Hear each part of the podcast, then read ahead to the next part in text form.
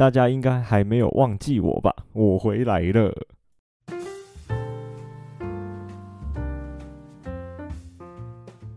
Hello，大家好，欢迎收听《登山者日志》，我是 You Su 好久不见。为什么现在每一集开头都是讲这句话？哦、好像上一次录音是一个月，一个一个多月前，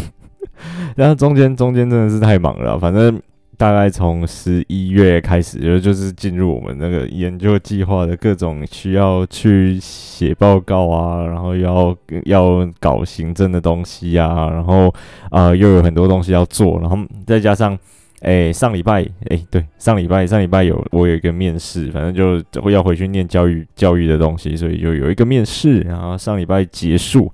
那才差不多比较不忙一些些，所以。一个不小心就拖到现在了，这中间都没有时间去爬山。不过，诶、好消息就是这礼拜要上山，这礼拜跟啊景怀他们、景怀荣远他们去就是山上啊找一些东西，应该蛮好玩的。在想，希望天气不要太差。大大家最近有上山吗？应该冬天会上山的人是不是就越来越少？不知道诶、就是。呃，反而我比较喜欢冬天的时候上山，因为夏天的时候，呃，在登山口就会流汗，我不喜欢还没有开始爬山就流汗的那种感觉，所以就冬天不会，冬天在登山口也是凉凉冷冷的，就不会流汗。那我就比较喜欢那样子的的呃的天气，对，就冬天爬山比比较舒服。然后呢，呃，从呃从就是反正就是从日本那边买回来了一个。哎、m o n b e l 的岩盔，好兴奋！那个岩盔我已经想了很久，就是大概从二零二几年，二零二零年吧，三年前、四年前，我就一直在想这个岩盔。然后每一次有朋友要去日本的时候，都说：“哎、那个不好意思，可不可以，可不可以麻烦帮我买那个岩盔过来？”没有人要答应我，就连我二零一九年的时候去日本的时候，都嗯再三的犹豫，就觉得说。眼这个眼盔到底是会用得到还用不到？反正那时候也没有买。那、今年就就是拜托其他人要买回来的，好兴奋，就是买买了眼盔回来，那就可以把我原本那个 Black Diamond 的换掉。因为就是我也不知道为什么、我原本那个 Black Diamond 的眼盔戴了上去之后，呃，可能跟我的头型不合吧，或者是它就是比较低阶的款式，所以比较重。反正我大概带走了。不应该不用五公里吧，头就会开始痛，就是呃各种压迫感，然后会甚至是觉得说很不舒服，然后头昏脑胀的那种感觉。但是 Montbell 这顶我初初步试戴了一下，没有这种没有这种状况。就是应该也是因为它是比较高阶的款式，我也不太确定。反正到这礼拜上山会带啊，就是这礼拜上山的时候可能还是会有一些比较危险的地方啊，就带着，顺便来实测一下，看看效果如何。好兴奋，对不对？然后，然后呃，还有另外一件事情就是，呃，登山者日志三岁了，其实应该是十一月二十九号就三岁了，但是呢。哦，那时候还在水深火热当中，就没有特别录一集。就是这一集，跟大家就是说声谢谢，就是谢谢大家的支持，然后谢谢大家收听。登山者日志三岁了，啊，三三岁了，好像也没什么长进。就是，呃，很多人可能爬山爬不到几年吧，可能就非常有成就，或者是。呃，去过很多地方啊，然后看过很多东西，记录下非常多很值得呃分享给社会大众，或者不是会分享给各位山友的一些呃心得或者是发现，但是好像没有什么成就，呃，继续努力啦，就是就就这样吧，就是一个嗯一个里程碑。前面两年好像都没有特别。注意到这件事情，就是注意到自己的节目的生日到底是几月几号。反正我的生日，呃，不是不是我的生日，我的就是登山者日登山者日志的生日是十一月二十九号。对，就谢谢大家，谢谢大家支持。那也希望这个东西可以，就是这个等这个东西，这个 podcast 可以继续再走下去。应该不会之后应该不会再这样了啦。反正就是最近刚好比较忙关系，所以才。才就是停更，但是应该是不会了。对，反正就希望顺利的话，下下礼拜要放榜，下礼拜放榜完就可以知道说我明年到底会做什么事情了，就甚至酒更新到有那个呃厂商朋友，然后之前常常常合作的那个厂商的朋友，然后关心我说：“哎、那你还好吗？好像真的很久没有更新了。”对，我就说：“哦，还好还好，只是在在忙工作上的事情，而且哦，而且现在我的身份有点有点神秘，反正就是我现在是呃远距上班的状态，所以呃。”就是时不时就要又要到公司去一趟，这样子就是有点远，然后又嗯，怎么讲，有点边缘的 那种感觉，不太会形容，就是就是这样啊。希望明年，嗯，明年会有一些不一样的事情发生，就就是顺利了，就是面试顺利上，然后回去念一下教育的东西，那之后看看有没有办法考个老师之类的。就目前的打算吗？打算吧。当学生最爽了，当学生时间最多了，就是什么事情都不用烦恼，只要烦恼自己的那个功课或者是自己的科目要 pass 过去就好了，好爽！就是回到这种生活，什么事情都不用想，好爽，应该是这样吧？对啊，好了，前面前面。讲太多废话了，但是呢，呃，很开心，很开心，我自己又回来了。对，就是呃，没有继续耍废下去，就没之前之前其实要说有时间，也不是没时间，但是就觉得好累，因为大概从十一月开始吧，我应该是没有一个假日是那一天可以睡到自然醒的，或者是可以就这样睡觉，然后耍废啊，耍废完就会录音嘛。之前大概行程都是这样，就是大概。呃，礼拜天或礼拜六一整天是没事的，我就可能会睡到中午，然后 用一用一个很可怕的行程，就是睡到中午起来吃午餐，吃完午餐之后回去睡午觉，然后起来吃晚餐，吃完晚餐之后再回去睡一下，然后洗澡啊，我也不知道那天洗澡的意义是什么，反正一整天都在睡觉，然后睡醒之后呢，就录音，录音完之后弄一弄，啊，又继续睡觉，大概大概是这个这种生活。那呃，十一月没有这种生活。就很累，真的很累啊！很多事情要做，很多事情要烦恼，而且，呃，就是同时又在处理工作，然后又要准备面试的东西，就是写一些研究计划，然后又我不是我很擅长的领域，然后在就是从大概八月底左右开始写的那个研究计划吧，那写到十一月中，写到前几个礼拜了，现在两四个三四个礼拜前，然后要把它写完。啊、很累，好像写这，但是不是一直连续在写啊？反正就断断续续，中间可能九月、十月知道说我没那么赶之后，大概浪了一个多月吧。然后大概就是这样断断续续的读 paper，写写写写，写了也是写了一万五千多字，现在一万诶五千一五千还有六千，反正一万多字的东西。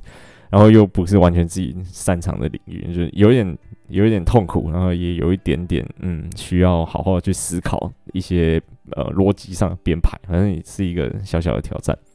对啊，然后呃，中间也去了蛮多，参与过蛮多有趣的事情，但是我也不知道能不能讲，哎，应该应该不行吧？这好像不行讲，反正就就是不是，虽然没不是长天数的上山，但是嗯，短天数的，然后都还蛮有趣的。例如说，啊，有一个可以讲，反正就当助教嘛，然后呃，就是带学生去皇帝殿，然后第第一次去皇帝殿，之前之前就是。呃，懒得去，在石碇老街那边晃瞎晃而已，没有上去。对啊，然后呃，上去皇帝殿，哎、那边真的是很有趣的一个地方，哎，就是我不知道大家知不知道李龙山，应该知道吧？在呃屏东接近车城吗？对，它应该在那附近，那个李龙山。对，然后其实台湾有一个呃，族群生态上面的一个假说哦，叫做南北沉降现象。它它没有一个还没有确定说到底是什么原因造成的，但是我们觉得很有机会可能是东北季风造成这样子的现象。就是这是什么现象呢？就是在南跟北，就是呃很北部跟很南部的这两个地方呢，啊、它会有一些海拔压缩的现象发生。例如说，呃，原本可能要在呃一千多、两千、两千左右，可能才会出现的，像是台湾马醉木。大家如果有去过塔塔加的话，应该会发现，就是台湾马醉木在鹿林林子山非常的多。那那边的海拔应该已经超过两千多公尺，可能诶，应该是两千两千六百、两千五、两千六左右对，那个海拔带诶出现台湾马醉木，但是在皇帝殿海拔五六百也有台湾马醉木。对，就是像像类似这种状况，然后再来是非常多蝌蚪科的东西出现在那边，对，然后还有什么山路兜啊，就是等于说它从呃原本在中部地区，就是大概它家玉山的那个纬度带，呃，就是台湾整个岛的正中心的那个地方左右，那它从海拔零到海拔三千公尺。的族群分布可能会有一些压缩，压缩到呃南北的地方，南北的地方最高可能像李龙山一千多，那它就是把它压缩在这个一千多里面，对，就是像这样子有趣的现象，所以在少少的海拔梯度里面就可以发现非常大的呃族群生态或者是族群类型的变化，就是这个呃南北沉降现象或者是南北压缩现象，对，就是呃好像发会常常会发生在岛屿在纬度。上面的纬度带上面的一些变化，就是有有这个现象发生。其实我也还诶诶不是很确定，就是大家如果有兴趣的话，可以去查一下论文。但是就是有这件事情。那那一次去皇帝殿的时候，其实就发现这样状况，而且还可以发现另外一件事情是，就是皇帝殿我们是从那个什么东风登山口进出，那那个地方其实是沿着溪旁边有一条小溪沟，然后沿着那个溪沟的右侧吧上去的。那在溪沟的边边的时候，就是可以感觉得到。啊，它是一个比较传统，呃，就是比较典型，可能低中低海拔、低海拔会出现的森林的样态。比如说，像是就会有一些山棕啊等等的。但是一，一呃到比较冷线，靠近冷线，就是有一些很刺激的那个路的那些那个地方，就会就开始出现像我刚才讲的，像台湾马醉木啊等等的这些物种，就会出现在那边。什么卫矛、卫矛或者什么灰木，那 个那个根本就不太会出现在这个海拔带的东西，都跑出来了，就很有趣。然后还有那个。呃，哎、那叫什么栗？这蝌蚪科的，呃，长得跟青冈很像啊、呃，白背栗、白叶栗还是什么栗啊？我忘记了。对对，就是知道的可以再跟我说。对，这样会不会很混？然后哦，讲到这个就觉得很好笑。今天我们研究室在聊，就是哎、就是可能可能有一些人对我们研究室有很一些很神秘的幻想，就是。呃，外面在谣传，就是呃，学生之间啊，学生之间在流传着说要加入我们研究室，要非常非常会认植物。然后心里就想说，哈，真的要很会认植物吗？可是我什么植物都不会认呢、我会认的植物就是海拔零，就是非常海边，像东沙岛那种地方，跟海拔三千公尺以上的植物，我才会认呢、我没有很会认植物啊。然后另外一个谣传是要非常会写程式，就是比如说什么啊、Python 啊等等的，要非常会写程式才可以加入研究室。然后我心里就想说，诶，我也不会写程式诶，死定了。就是，但是他现在在研究室已经活了五，诶，没有没有到五年，四年多，四年半，四年半之久，应该超过超过四年半，就应该有五年了，五年之久。但是我这两项技能一一点长进都没有，有啦，就是。认植物可能没有，但是写程式稍微有一点长进，就觉得很好笑。就是外面学生外面流传着也要加我们研究室的那个条件，也太严苛了吧？连我自己都达不到。对，可能我们研究室所有人都达不到，就很好笑。怎么可能会有人同时可很会认植物又很会写程式啊？有了，我们老师啊，OK。对，就是就是这样，大家大家会不敢来问我们，也呃想有兴趣想加研究室，但是不敢来问，然后在外面流传的非常的呃呃非常风声鹤唳，哎，好像不能这样用，非常的可怕 的状况。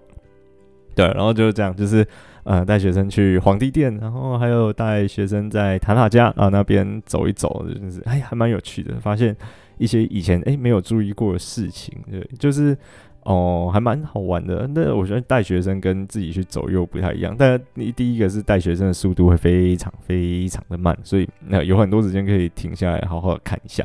然后第二个就是跟学生讲的时候，有时候有时候反而学生会发现一些很有趣的东西，然后跑来问我，是我以前根本就不会去注意到的事情。哎，好玩，有趣，对，这这这一个月内大概就发生了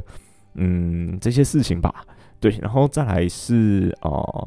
赤心巅峰要上映了，就是就是呃，大家如果有兴趣的话，就欢迎到各大戏院去观赏，进场支持一下。对，据编剧大大雪良大大所述，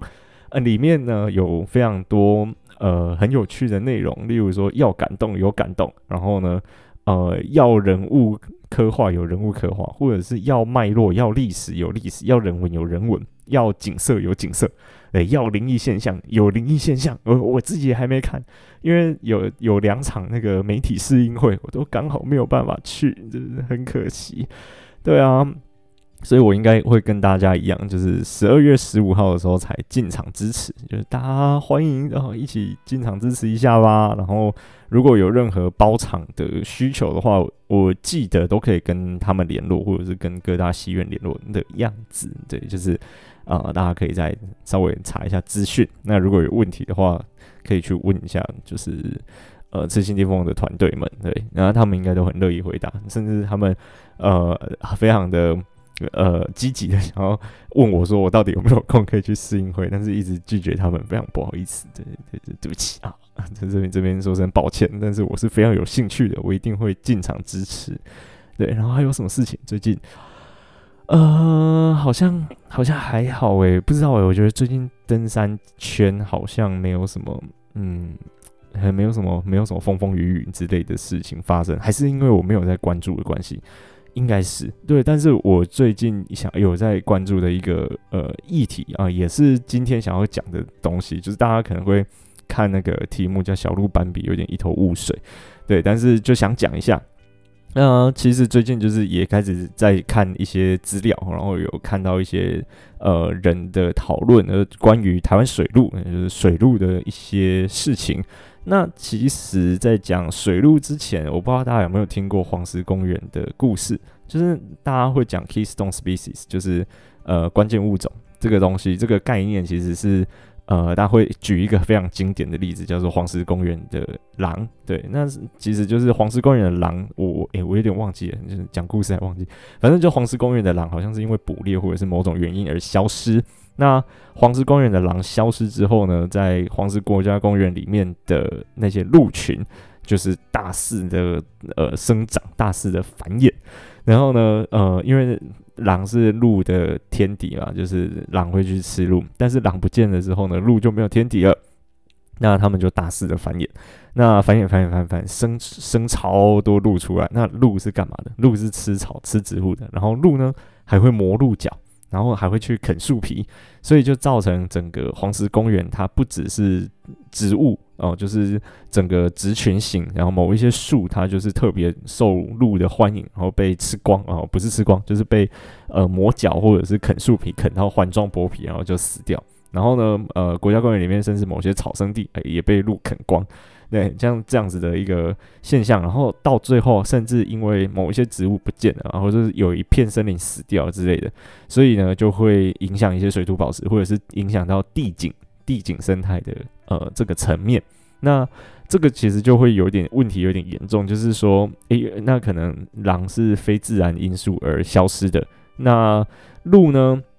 它又在国家公园里面，然后我们到底是？可以去打它，然后来抑制它的数量呢？还是就是放放它这样子持续的增长，而造成呃原本可能呃好好有平衡的这些资讯或者是地景，甚至是整个生态系统，然后变成是改变了，然后又变成新的一个样态？那到底是哪一种才是对的？诶诶，不知道。但是呢。呃，黄石国家公园他们那边的做法是重新引入郊狼，就是把狼再重新带入到国家公园里面。那后来经过了非常长的时间之后呢，也发现，OK，狼确实是呃可以有效抑制树鹿的那个族群数量，那可能又让整个生态系统恢复到比较平衡的状态，就是狼在非自然因素消失前的那个状态。那现在其实台湾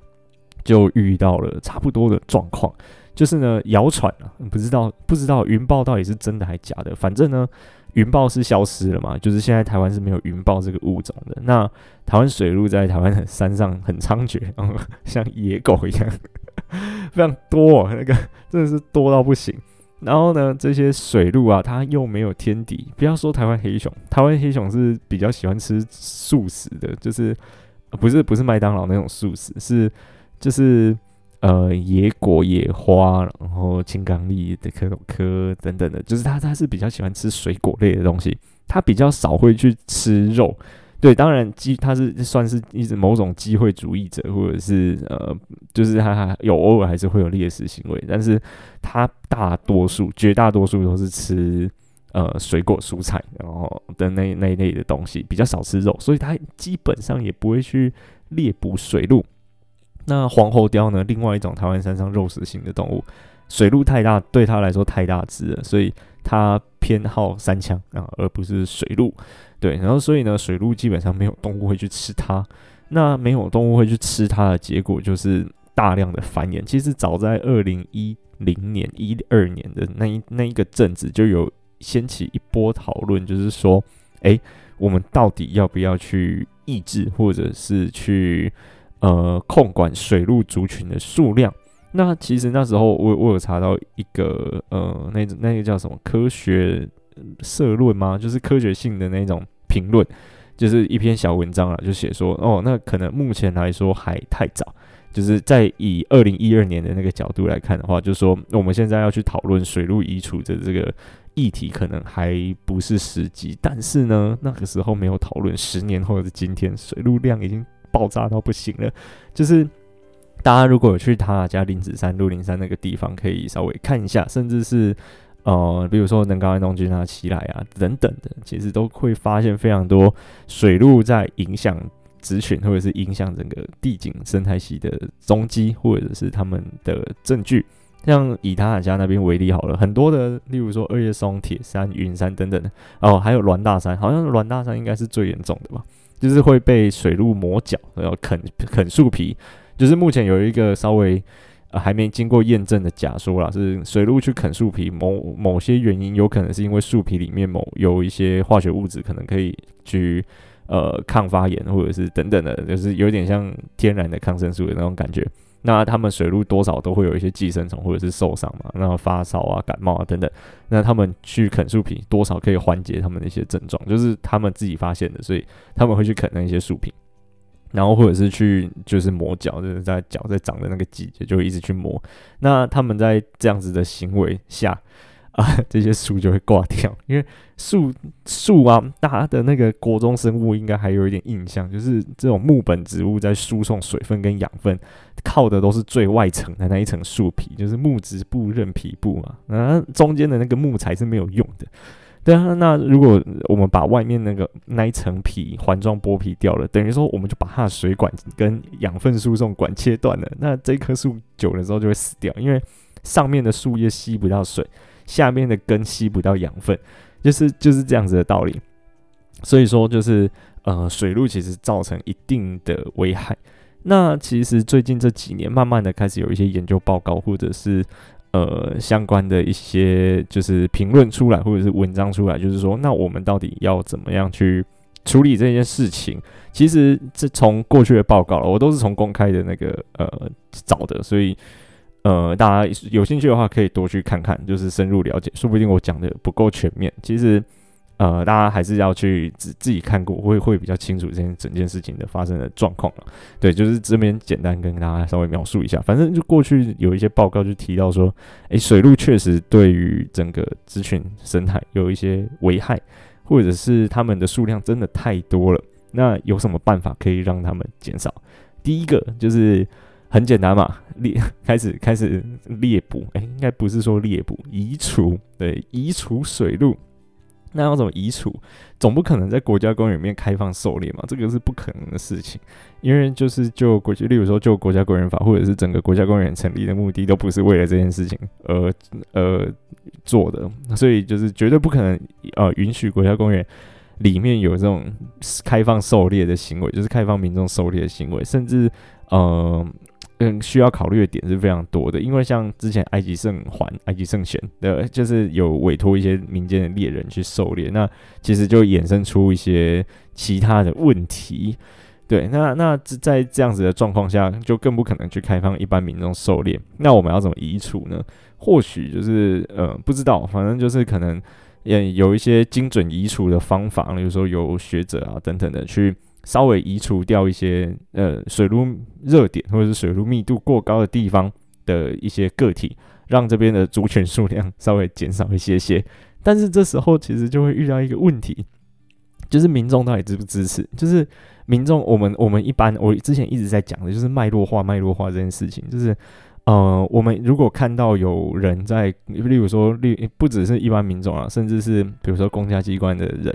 在国家公园或者是在保护区林务局的地里面在猎杀水鹿，大家看到的只会觉得说，哎，你为什么政府单位可以在呃森林里面猎杀这些小动物？这个水鹿很可爱啊，然后为什么要这样子打它？它也可怜，它也是一条生命啊，等等的。但是我们我们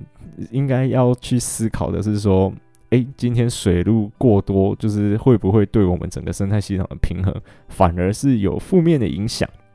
对，这个就是我们应该要去了解的脉络，就是为什么我们要做呃水路移除这件事情。对，这是第一个，就是它可能会比较产生比较大的问题是，哦，我们民众们到底可不可以接受这件事情？这是第一个点。然后呢，再来第二个方法，呃，我在看报告里面写的，这个不是我想出来的方法，就是呃转移水路。就是把比较高密度的水路族群的个体转移到比较低密度的族群里面，但是呢，这个这个我有问了一些做水路研究的朋友，他们说，哦、要把水路弄死还蛮简单的，但是要活捉它是一件非常非常具有挑战性的事情，就是要要把它捉抓到，然后要让它好好的健康的活着，然后把它。送到另外一个地方，大家有看过水路吗？大家应该都有看过吧？走过能高原东区，一定有看过水路。水路很大只诶，水鹿可能有两三百公斤那么重诶，可能不止。对啊，那种那么大一个东西，然后第一个要把它活捉，就是可能要打麻醉药，然后等等的射，就是吹箭，然后把它麻醉。诶，这个倒这个是真的，这个不是假的，就是。是真的，就是我问一些做动物的朋友，他们是真的有吹箭可以把动物麻醉的，超酷的。然后呢，麻醉之后呢，一个一个两三百多公斤的东西，要把它从比如说能高安东区的水路太多，然后可能雪山啊，目前还没有什么水路，我们把它移到翠池去好了。诶，很远呢，我们光它光要从把它从能高安东区拉下来，就不知道要怎么拉的，还要把它拉上去雪山翠池上面，不可能啊，很难啊。这个真的太难了，不不太可能会发生的事情。对，就是呃，耗费的人力物力跟成本实在是非常的巨大，所以，哦，不知道诶，就是现在就是卡在一些嗯议题上面，或者是说我们还没有一个很明确的事证说，哦，告诉民众水路到底对我们的咨询生态，或者是对整个地景来说造成了多大的影响？那可能我们一般民众就比较不能理解说。因为为什么水路的族群是要被控制的这件事情，所以就就不知道，就是呃，大家可能有兴趣的话，就是可以再去多看看、多查查资料，或者是如果未来的某一天，就是真的哦，有比如说林务局啊，现在不能叫林务局，我前面一直讲错，林保署或者是国家公园或者是其他单位，呃，开始需要去处理这个水路的议题的时候，也希望就是大家可以去多多的。了解一下，那它背后的脉络是什么，而不是就是呃像一般的大众一样，就是只是就是看到说我们在那就是这样怎么讲，在移除水鹿，然后是就是等于说有点像是在指责伤害一个小生命一样。当然，它会是在一个呃科学的背景跟专业的建议底下做移的移除工作，它不是肆意的猎杀，它是。呃，算计算过的移除工作，可以让整个生态系统恢复到呃它应该有的样子。就是大家可其实去他家这这我这几这几个月去，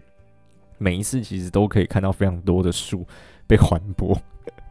那那其实其实这个东西就是以前不会到那么的严重。有在山上的人都会说，最近这这几年这一两年，水鹿、山羊，然后山羌、黄喉貂等等的。数量变得非常非常的多，那一方面这个是好事，就代表说，诶，我们的野生动物它可能，呃，慢慢的在就是族群数量慢慢的在稳定下来，甚至是有成长的。那但是其实成长到一个后来，它缺乏到缺乏了原本的猎食者，因为云豹嘛，我们讲云豹有可能消失的原因，可能是因为啊、以前的人会猎杀云豹，然后拿那个皮草拿去交易嘛。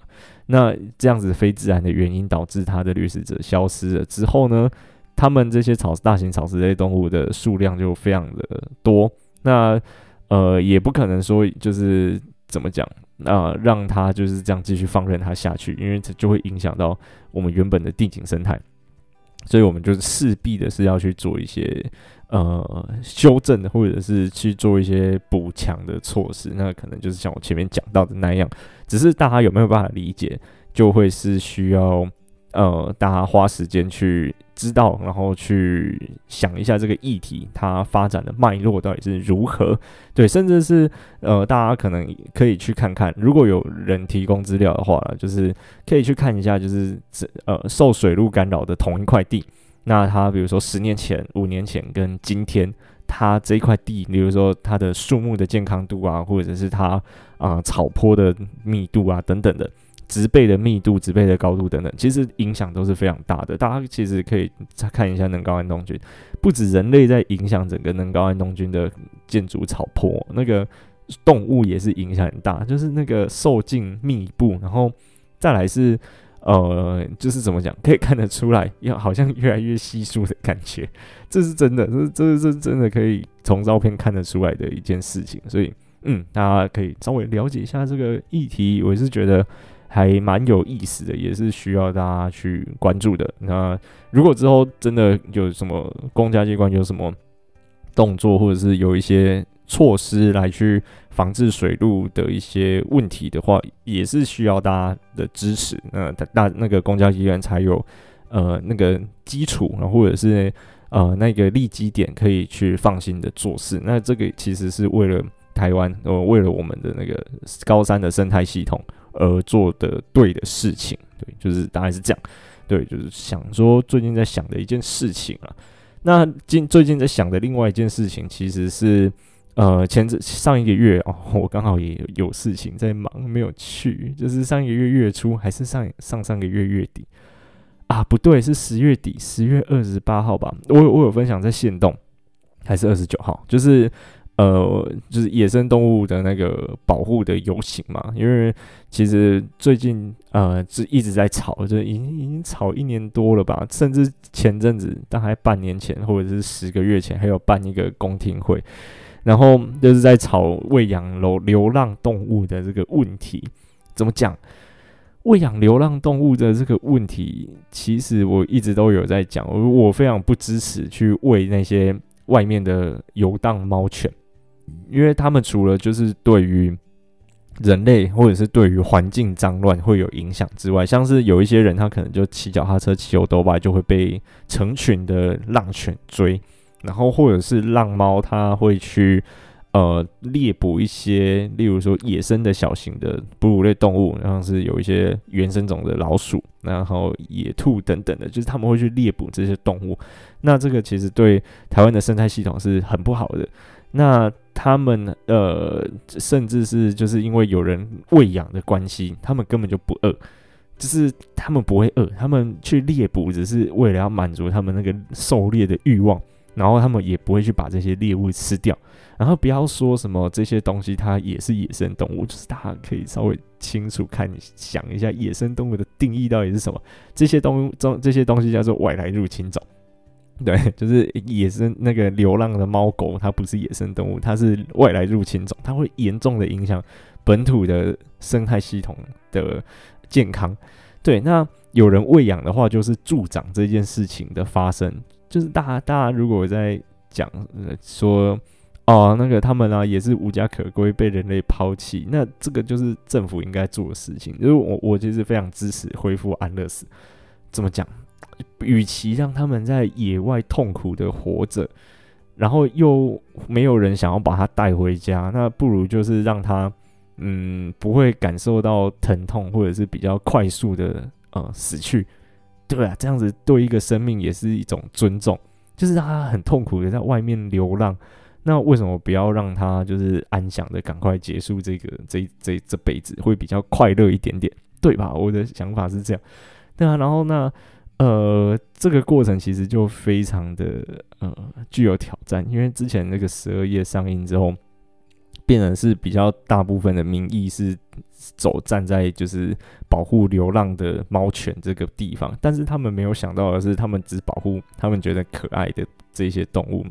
而不是其他住在山上原本就长在这个地方的这些动植物。那那这个就是会对原本土的生态造成影响。然后这些人又很吊诡的是，看到绿鬣蜥就觉得要把它抓起来，把它弄死，然后呢，要要赶快的移除它们。但是看到流浪猫狗的时候，又是另外一种态度，就是大大家只保护自己觉得可爱的东西，就是有一种站在人本的角度去看整个呃生物多样性或者是整个环境的议题，我就觉得嗯不是很好。对，就就是希望大家可以多多支持啊！就希望公之后可能会有一些公投或者是什么的，到时候就是呃禁止喂养流浪动物，然后恢复安乐死，希望可以做到这件事情。然后不要说什么我对猫跟狗没有什么爱心，我家就养一只，然后加我弟的两只，家就养两只猫，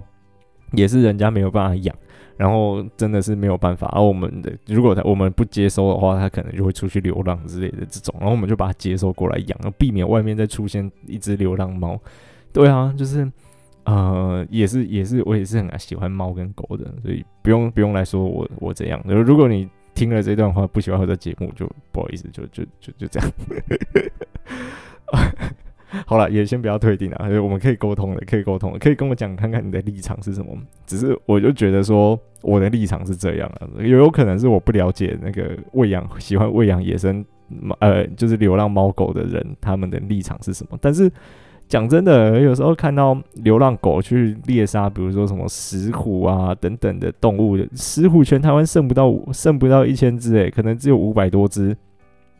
啊，它也是猫科动物，它也长得可爱可爱的啊。但是这时候人家就会站在流浪流浪狗那边，我也不知道为什么，蛮蛮蛮有趣的，蛮神秘的一件事情，对不对？就是就是这样。然后这个这个也是我最近在呃关注的第二件大事吧，应该说这样子，就是这个也是蛮重要的一个议题，需要大家去了解跟呃去想想看自己。呃，支持或者是自己会希望看到未来的台湾变成什么样子，而需要做决定的呃一个议题。因为毕竟我们有有在听我节目的，应该都是有在往户外跑、有在往山上跑的人。那我们平常都在这些场域或者是这些环境里面去活动，更应该去关心我们在活动的这个野外或者是这我们这个山上而发生的一些议题。对，就是嗯。昨天啊，昨天许阳来社团演讲，对，来山登山社演讲，然后去就是跟他吃个呃吃个饭，有有算吃个饭吗？在车上吃摩斯算一起吃饭吗？算吧，反正 反正就是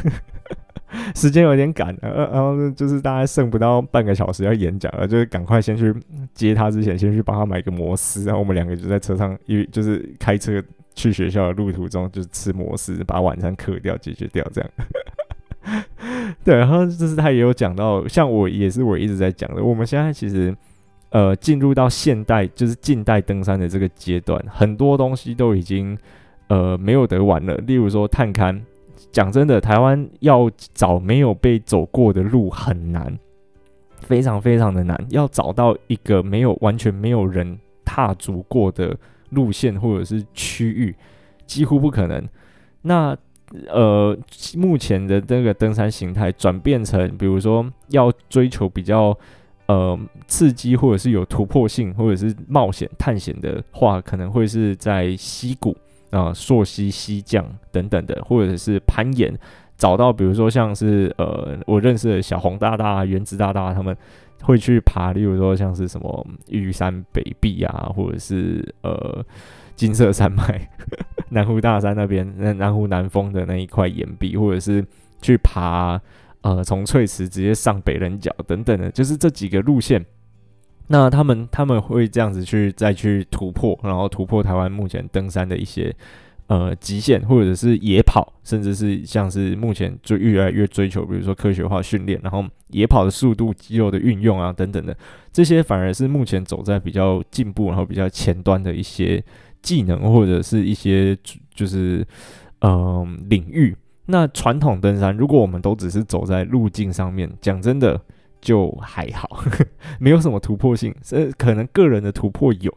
但是就是嗯，对于整个登山的文化或者是整个登山的历程发展来说，是没有在推展的。对，我们是走在人家后面，连像是我也是，我其实也是大部分都是走在人家后面，因为。我不太会攀岩，然后更不要说我会西降或者是溯溪，甚至是野跑，那个我都不会。但是呢，呃，我觉得我们在没有就是没就是没有像他们有这么厉害的技能的这个状况下，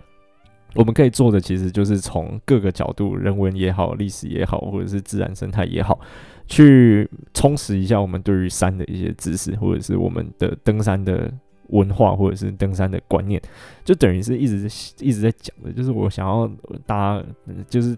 在推广，就是大家可以认识登山的品质这件事情，或者是登山的深度这件事情。我们如果有登山的深度，我们就不会只是走路，或者是不是只是呃数字主义的知道了我们到底爬了多少座山，捡了多少个三角点，走了多少公里，花了多少时间等等的呃数据而已。而是我们在这条路线，我们可以知道它背后的脉络，或者是它目前面临的一些